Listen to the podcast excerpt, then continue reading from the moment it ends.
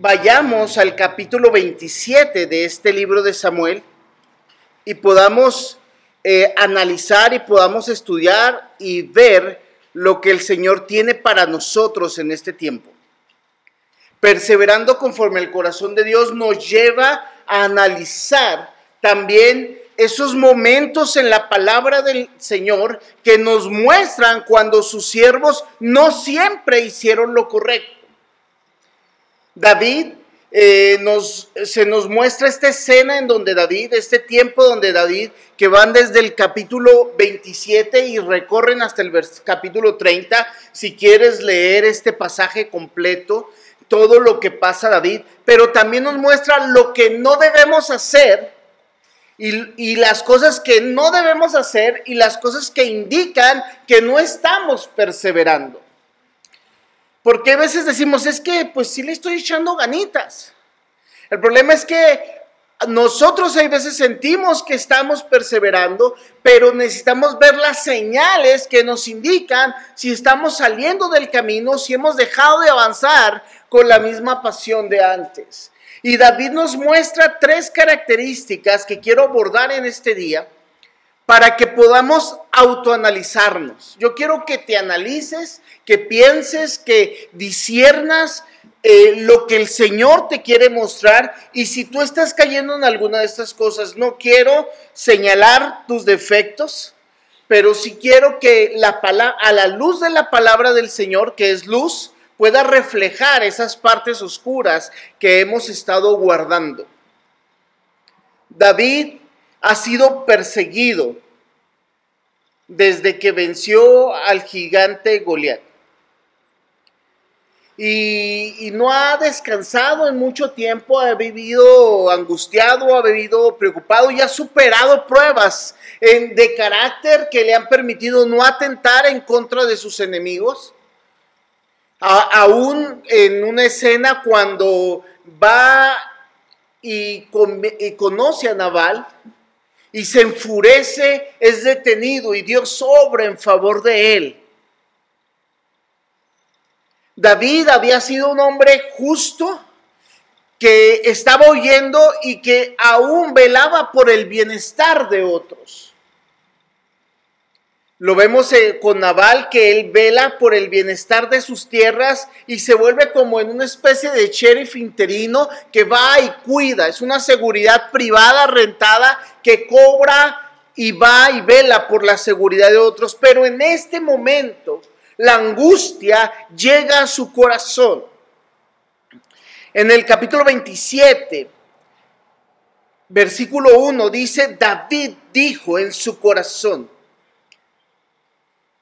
David seguía pensando, algún día me va a atrapar. Lo mejor que puedo hacer es escapar y vivir entre los filisteos. Tú puedes darte cuenta si no estás perseverando cuando cedes a tus pensamientos. David seguía pensando, David dijo luego en su corazón,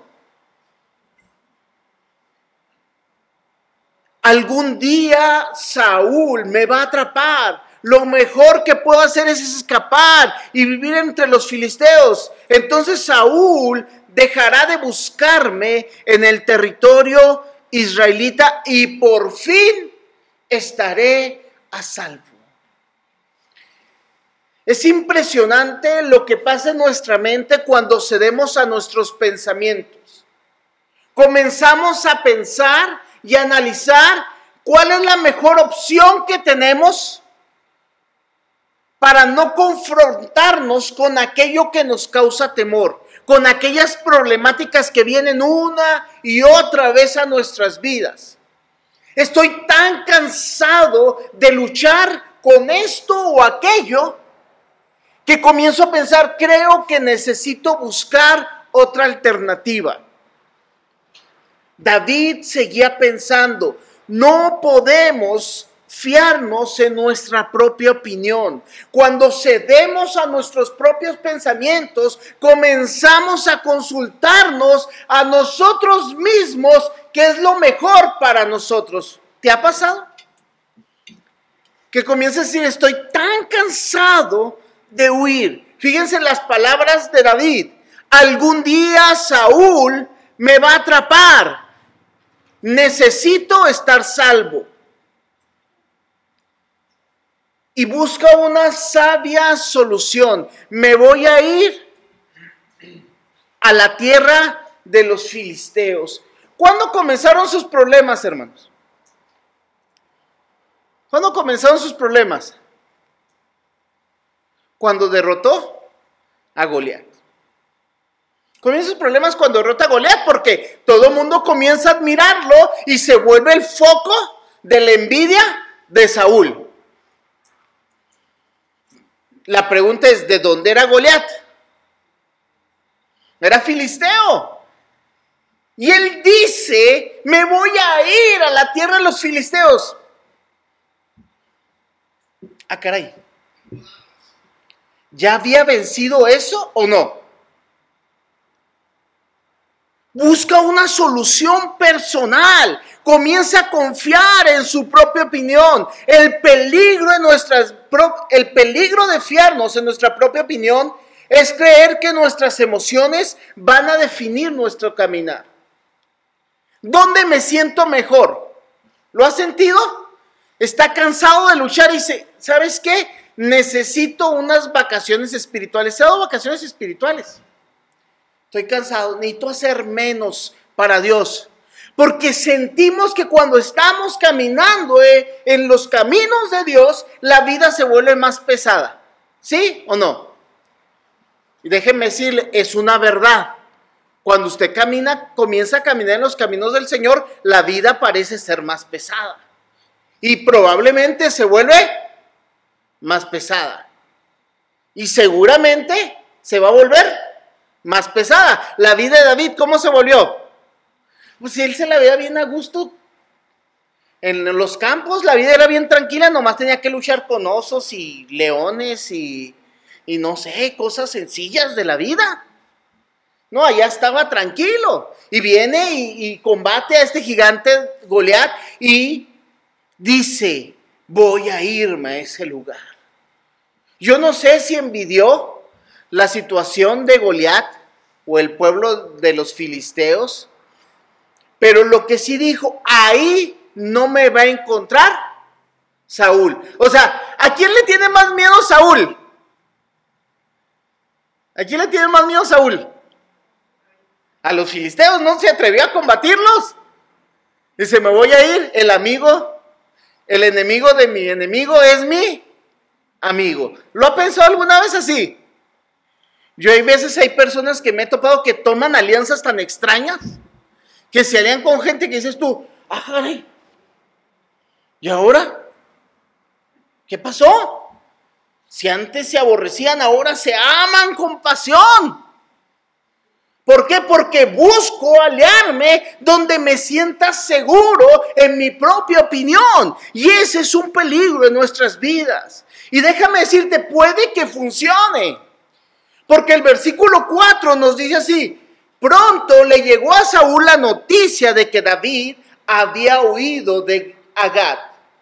Así que dejó de perseguirlo. ¿A dónde llegó David? a Gat. Déjeme decirle, Gat era el pueblo de donde era, ¿quién creen? Goliat. Dijo, ahí voy a estar seguro. En la casa de Goliat, igual y los otros gigantes se vuelven de mi lado y... No sé qué pensó David. Él solamente pensó que quería una solución a sus problemas comenzó a racionalizar y encontrar soluciones a su carga. ¿Las encontró? ¿Sí o no? ¿Sí encontró solución? ¿Saúl ya no lo persiguió? Es una solución.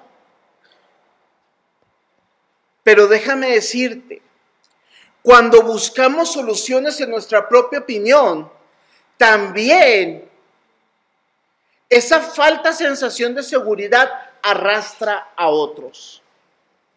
Dice el versículo 2, Así que David tomó a sus 600 hombres y se fue y se unió a Aquis, el hijo de Maoc, rey de Gad. David y sus hombres, junto con sus familias, se establecieron ahí con Aquis en Gad. David llevó consigo a sus dos esposas.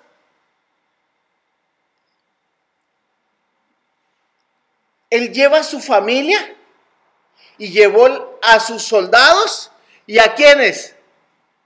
A la familia de sus soldados. Hermano, no quiero regañarte, solamente quiero que veamos lo que dice la palabra y quiero que tú puedas considerar lo que hacemos cuando nos fiamos en nuestra propia opinión. Ya se me metió una idea que así voy a estar mejor y qué hago con los míos me los llevo. Porque yo quiero que en mi casa se haga qué? Lo que yo quiero, mis hijos van a tener que hacer qué? Ellos van a cargar con las consecuencias de nuestras decisiones. Y hay veces por huir del problema vamos arrastrando a otros. Esta falsa seguridad afecta a otros ya que cuando nos alejamos de Dios, alejamos a los que nos rodean de los caminos del Señor. Eh, cuando estamos tomando decisiones movidos por nuestra propia opinión, queremos que otros piensen como pensamos. Y que todos ratifiquen las decisiones que tomamos y caminen donde estamos caminando. O sea, le decimos, ¿por qué tomaste esta decisión? Por esto y esto. ¿Verdad que tengo razón? Porque mira, así, así y así. Y luego comenzamos a decir, no, pues si está lógico lo que estás diciendo, ¿no? Cuando alguien nos argumenta o argumentamos por qué estamos caminando fuera de Dios, ¿se oye convincente o no? No, si tienes razón, David. Se me hace que fue buena idea irte. Miren, les voy a decir, tan buena idea tuvo David que cuando yo estaba estudiando este pasaje, me encontré comentaristas que decían que había sido una buena idea.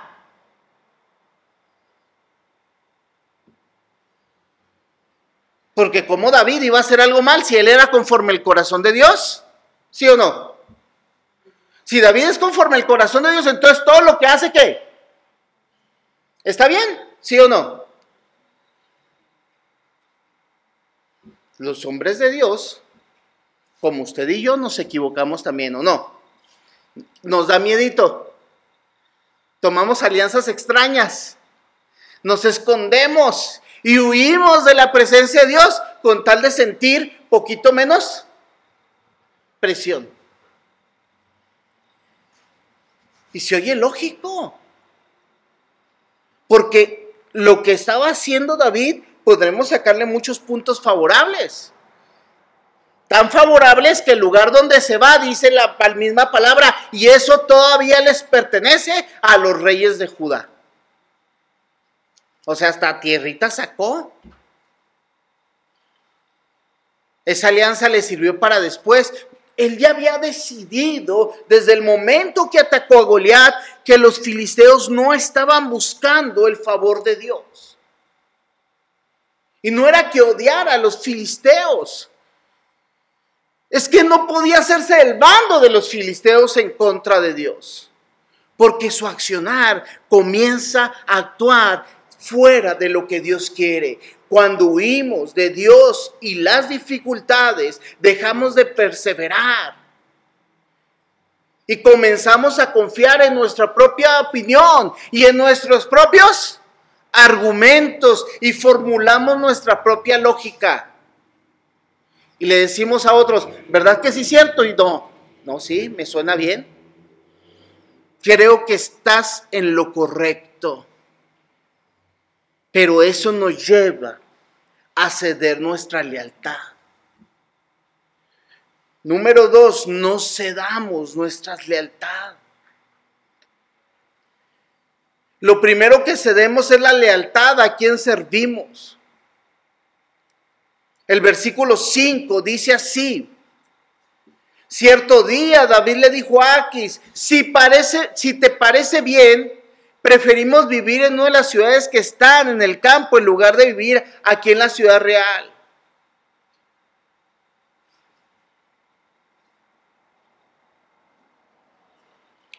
Me gusta como dice esta versión. Y David le dijo a Aquis, si ha hallado gracia ante tus ojos.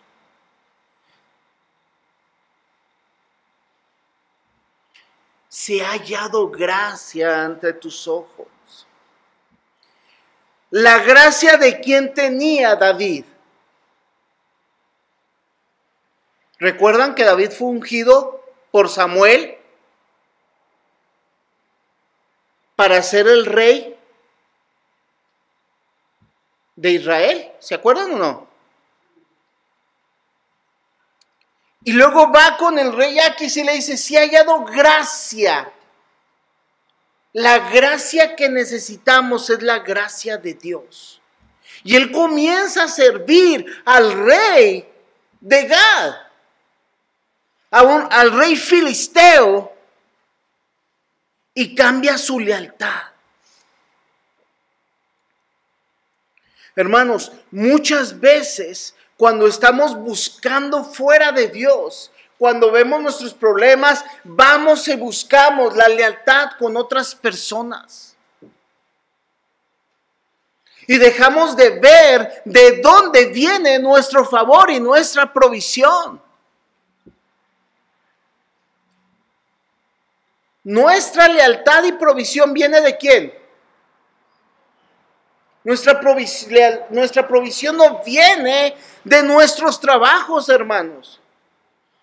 Nuestra provisión viene del Señor. Nuestro cuidado viene de Dios. ¿Lo cantamos hoy en varios cantos o no? El Señor nos ha dado lo más valioso, salvación. David sabía quién le había dado la victoria en contra del gigante. ¿Quién era? ¿Quién le iba a dar la victoria contra Saúl? Dios.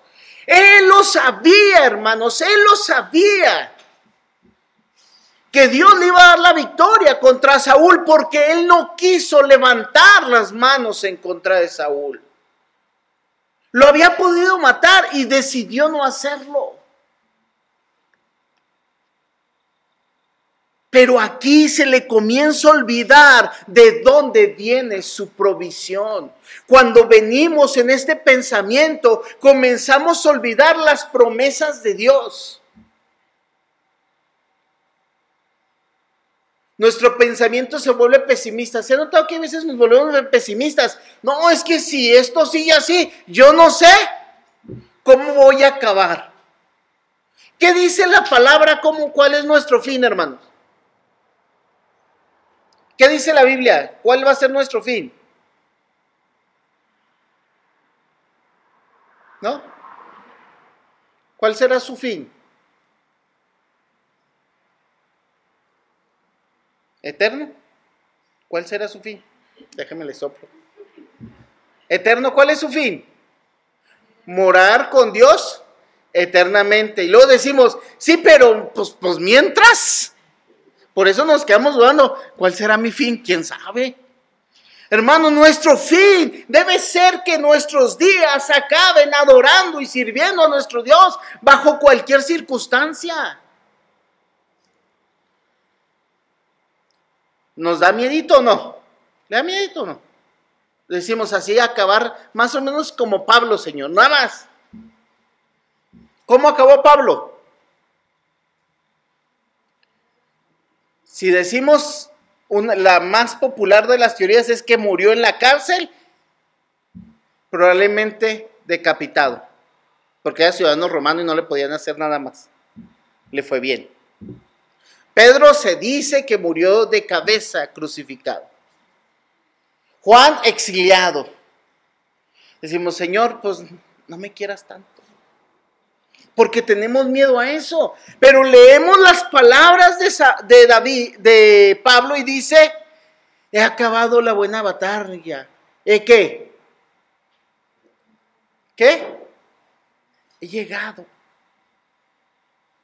Señor, estoy aquí contigo. Las palabras de Juan, las últimas palabras de Juan dicen ahí en Apocalipsis, Señor, ven pronto. Su voz, aún en las dificultades, era una voz de qué? De esperanza. Nuestra voz siempre debe ser una voz de esperanza que confía en que aún en las peores circunstancias el Señor está con nosotros. Y no podemos servir a nadie más porque nuestra lealtad está con nuestro Dios. Eso no implica que dejes tu trabajo. Eso no implica que dejes tu vida, todas las situaciones difíciles. Al contrario, eso implica que puedes hacer todo sabiendo que Dios es tu sustentador. Dios es quien te sostiene. Por eso podemos alabarle, por eso podemos gozarnos. No le gozamos, no le vemos solamente días hermosos y bonitos como este o no. Este fue un día bonito para venir a alabar al Señor o no. Más o menos como que las cosas se nos dieron para venir. Pero cuando las cosas no son tan fáciles, ¿qué tenemos que hacer? No vamos a descansar para que las cosas se calmen. No, seguir adelante. No debemos olvidar que nuestro Dios nos ha dado la victoria. No regresemos al pasado. nuestra lealtad no se puede diluir. ¿Por qué? Las vacaciones espirituales de David fueron cortas. Solamente duró ahí un 16 meses.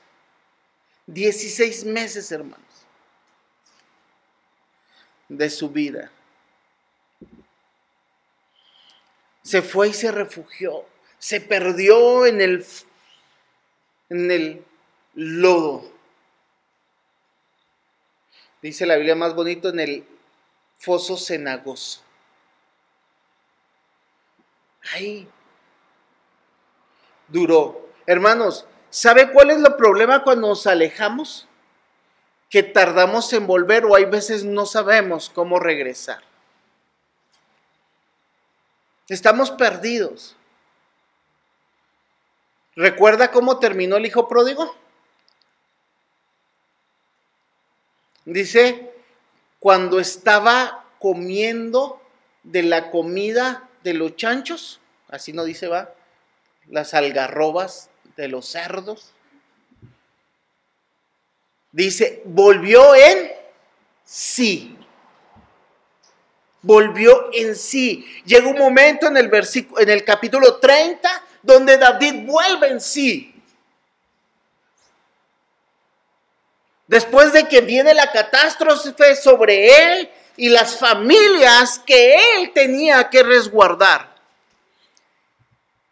Nuestra lealtad no se puede diluir en el tiempo, hermanos. Cuando nos damos cuenta y volvemos en sí, tenemos que decir, hoy es el momento, hoy es el tiempo de levantarnos y seguir adelante, hermanos. No te quedes ahí.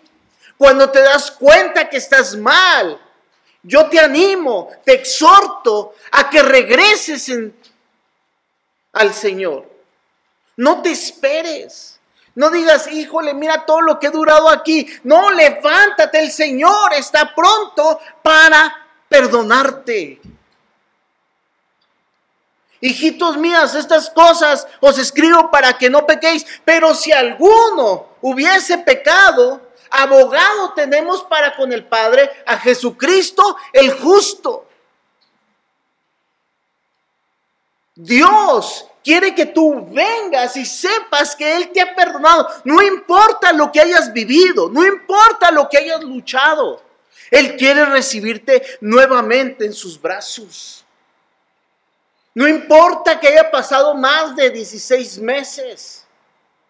No importa que haya sido una semana, dos semanas, tres semanas, lo que haya sido. El Señor quiere recibirte porque no podemos ceder nuestra integridad. El número tres es no cedas tu integridad. Nuestra integridad tiene que ser ética.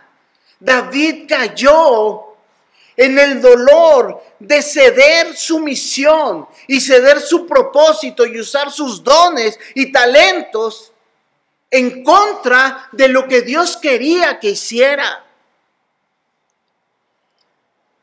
El versículo 8 nos dice, David y sus hombres pasaban su tiempo asaltando a los jeruseos, a los quesaritas, a los amalecitas, a pueblos desde que desde los tiempos antiguos vivían cerca de Sur hacia la tierra de Egipto. David se pasó el tiempo asaltando. Asaltando David se pasó el tiempo. Unos cuantos capítulos atrás, lo vemos con el acontecimiento de Na. Él defendía a la gente de los asaltantes. Ahora era un ladronzuelo más. Había perdido su integridad. Había perdido su propósito. Había perdido el guerrero que Dios había hecho para él ahora era un bandido que usaba la habilidad dada por Dios para destruir. Y podemos decir, pues es que no destruía el pueblo de Dios. No, pues, ah, no, qué buena onda, ¿no? Nomás a otros. O sea, no soy tranza con los de la iglesia, pero sí con los de afuera. Ah, no, qué buen plan. Eso es, muy íntegro. Eso es integridad, hermano venir el domingo a la iglesia y poner nuestra cara de buena gente y luego el día de mañana ser como todos o peor, ¿eso se llama integridad o no? ¿Va que no, no nos podemos permitir eso? No podemos ser hipócritas, doble cara. En Colombia decían voltearepas.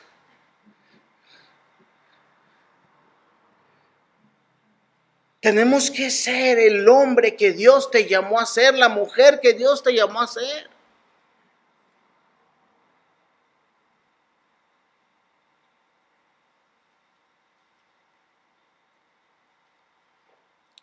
David en el versículo 12 dice, aún otros pensaban esto de él, dice, Aquis le creía a David, porque iba y le presentaba informe y le decía, no, mira, rey, andaba haciendo cosas, pero déjame, te digo.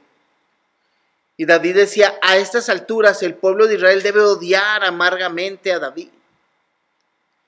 Ahora tendrá que quedarse aquí y servirme para siempre. Aquí ya se, mire,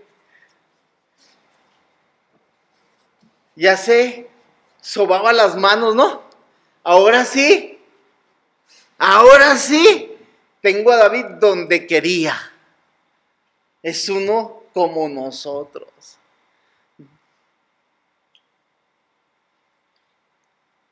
Él pensaba que David se había convertido en hombre como él, corrupto, que despreciaba a Dios y despreciaba a su pueblo. Ahora sí como dice esa serie o esas películas que yo no creo que usted lo haya visto, ah, pero se fue al lado oscuro. Ven conmigo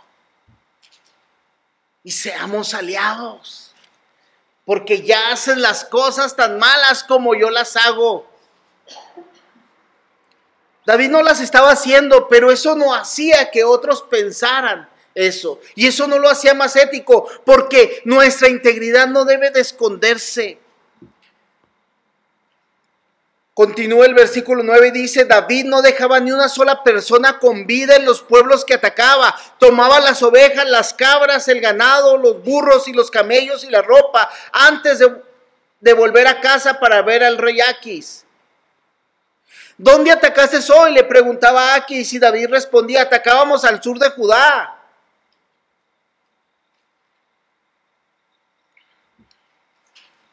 Le decía, atacamos al sur de Judá. Él decía, ah, está atacando a los judíos, está atacando al pueblo de Israel. No, atacaba al sur de Judá, pero no decía que al sur de Judá era la frontera para aquel lado. Atacaba a sus aliados. Podemos decir, estaba haciendo lo correcto porque atacaba a los enemigos de Israel y a los aliados de los filisteos era correcto? Podemos decir, sí, era correcto. Pero ¿qué estaba haciendo? ¿Estaba mintiendo? ¿O no? Y estaba haciendo algo terrible, que parece ser un mandato de Dios. Porque la Biblia dice que extermine a todo aquel que no obedezca, ¿va? Podemos decir, ah, no, pues Dios lo mandó. Así lo quiere Dios. Pero fíjese cuál era su propósito de hacer esto que parecía de Dios. No dejaba ni una persona con vida en los pueblos que tocaba. ¿Por qué? Y dice el versículo 11, nadie quedaba con vida que pudiera ir a Gad a contar dónde él había estado de verdad.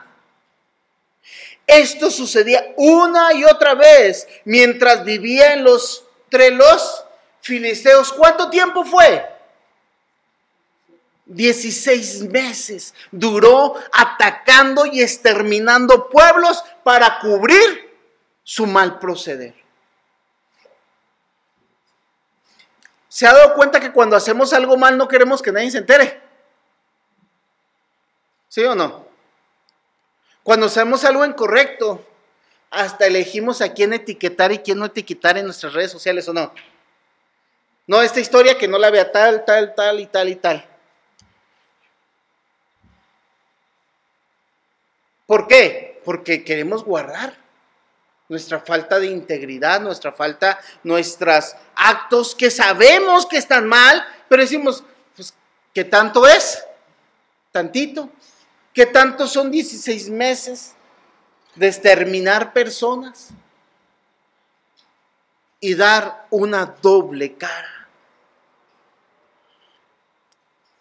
Hermano, yo no sé si tú estás teniendo una o varias de estas cosas que hemos visto en David. Lo que sí quiero invitarte es a lo que te estaba comentando. Dios quiere que regreses. Las consecuencias de lo que David está viviendo terminan en que la ciudad donde él estaba viviendo, en donde se habían establecido él y las 600 familias que lo acompañaban, fue arrasada, fue robada y todos los suyos fueron secuestrados. Hay veces solamente nos damos cuenta lo mal que hemos hecho cuando los que amamos son alejados del Señor y los vemos haciendo cosas aún más terribles. David hizo algo que nos narran los capítulos posteriores. Dice la palabra que volvió a Dios y oraron amargamente lloraron amargamente y buscaron de Dios. David finalmente regresó. ¿Hubo consecuencias de su actuar? Sí.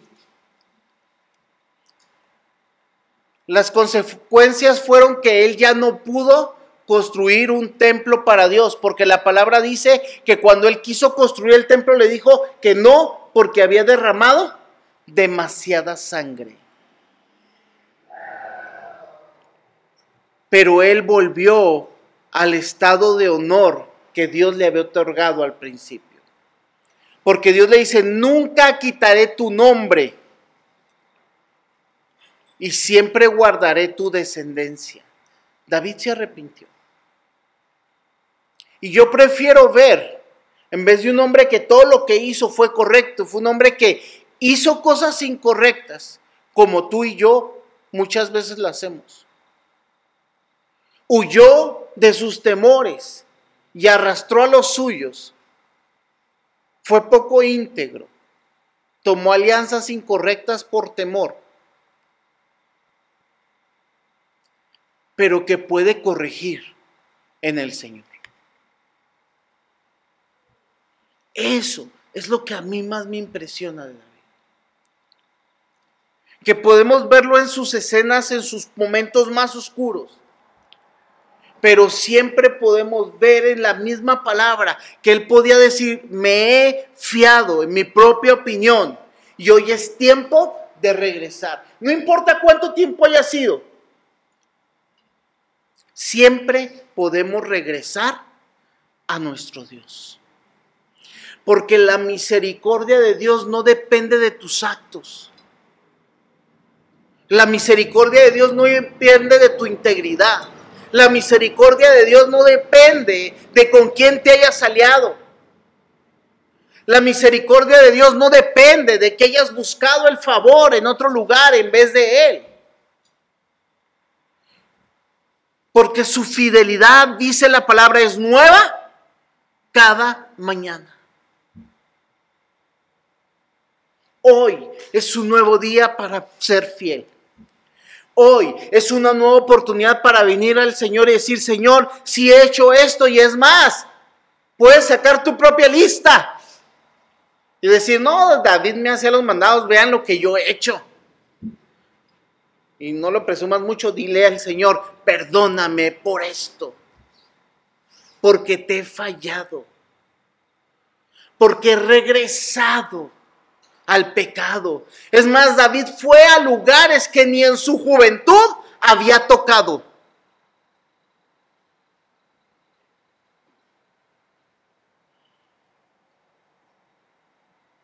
Muchas veces, aún en Cristo, hemos hecho cosas más terribles de las que hemos hecho antes. Dile al Señor, Señor, igual yo sé que tú puedes perdonarme porque tu misericordia es grande. Porque Cristo Jesús vence al pecado con la sangre. Y tú ya no me ves como soy. Y me ves nuevamente a través de los ojos de Cristo. Tú y yo hemos sido justificados por la sangre de Cristo. Y yo quiero invitarte a eso esta mañana.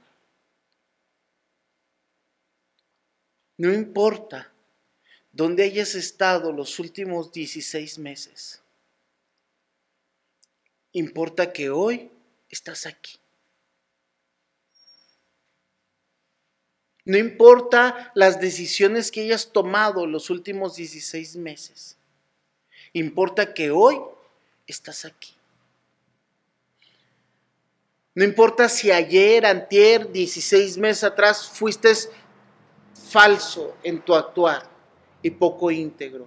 Importa que hoy estés aquí. Y quiero invitarte ahora. Inclina tu rostro. Señor Jesús, hoy estamos aquí. Estamos escuchando. Estamos viendo, Señor, cómo este hombre que ha sido ejemplo en nuestras vidas, el gran paladín,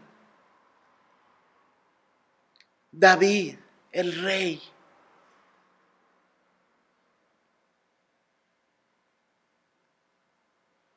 ha fallado. Y podemos ver, Señor, en nosotros cómo hemos fallado. Pero así como le recibiste y le restauraste,